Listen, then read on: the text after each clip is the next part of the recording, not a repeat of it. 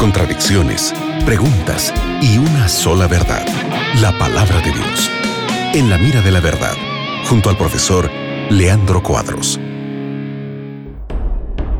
Hola, ¿cómo están amigos? Estamos aquí en el programa de la mira de la verdad para responder tus preguntas con la Biblia. Este es el programa de la mira de la verdad. Mi nombre es Nelson y estoy junto al profe Leandro Cuadro. ¿Cómo estás, Leandro? Nelson, como sempre, é um prazer estarmos juntos em la Rádio Novo Tempo para estudiarmos a palavra de Deus com nossos oyentes. Que Deus bendiga, amigo oyente, tu vida e que a palavra de Deus, outra vez mais, hable a tu coração para que entiendas a vontade de Deus para tu vida.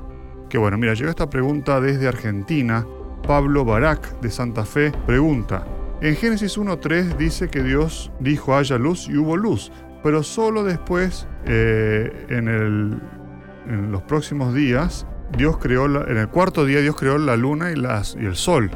¿De dónde venía esa luz de Génesis 1.3? Acerca de la luz utilizada por Dios en el primer día de la creación, hay dos opiniones principales entre los eruditos y que pueden ser aceptas, porque hay argumentos bíblicos para ambas las opiniones.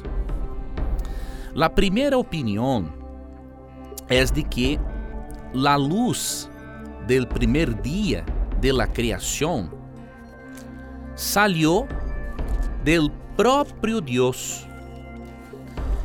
Mira lo que disse Apocalipse 22, 5. No habrá allí más noche, e no tienen necesidade de luz de lámpara, ni de luz del sol, porque Dios el Señor los iluminará, e reinarán por los siglos de los siglos. Este texto disse que la cidade santa, la Nueva Jerusalém, não há necessidade de luz. ¿Por quê? Porque a glória de Deus ilumina a cidade. Então, primeiramente, é possível que a luz del primer dia de la criação tenha salido del próprio Deus, porque Deus é glorioso. Outra possibilidade encontramos en el próprio livro de Gênesis, em Gênesis 1:16.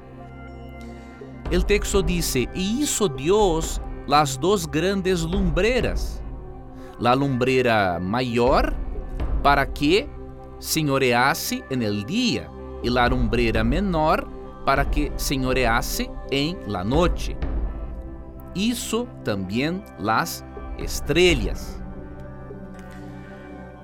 Eruditos explicam que o verbo hebreu hizo Dios las grandes umbreras, ele pode significar que Deus criou sol e luna en el cuarto dia de la creación, pero também pode indicar que Deus simplesmente hizo aparecer mejor en nuestro planeta la luz del Sol y da Luna. Esta interpretação é possível. Isso indicaria que o Sol existia antes, pero não era actuante, tão actuante em nosso planeta. E quando Deus organiza a vida en el planeta, Deus hace com que o Sol actúe diretamente em nosso planeta. Então, essas são as duas possibilidades interpretativas e qualquer uma de elas que aceptes, há base bíblica para ela. Excelente. Gracias Leandro por la respuesta. Sí, en compañía de la radio Nuevo Tiempo. En cualquier momento regresamos con el programa En la Mira de la Verdad. Foi um prazer, amigo Nelson, estarmos outra vez mais em la Radio Nuevo Tiempo, estudando a Bíblia com nossos ouvintes. Que Deus lhe bendiga, Nelson. Que Deus te bendiga, amigo Gente, e nunca te olvides que sempre que tengas coragem de perguntar, solamente a Bíblia tendrá coragem de responderte. Um abraço e hasta luego. Acabas de escuchar En la mira de la verdad, junto ao professor Leandro Cuadros.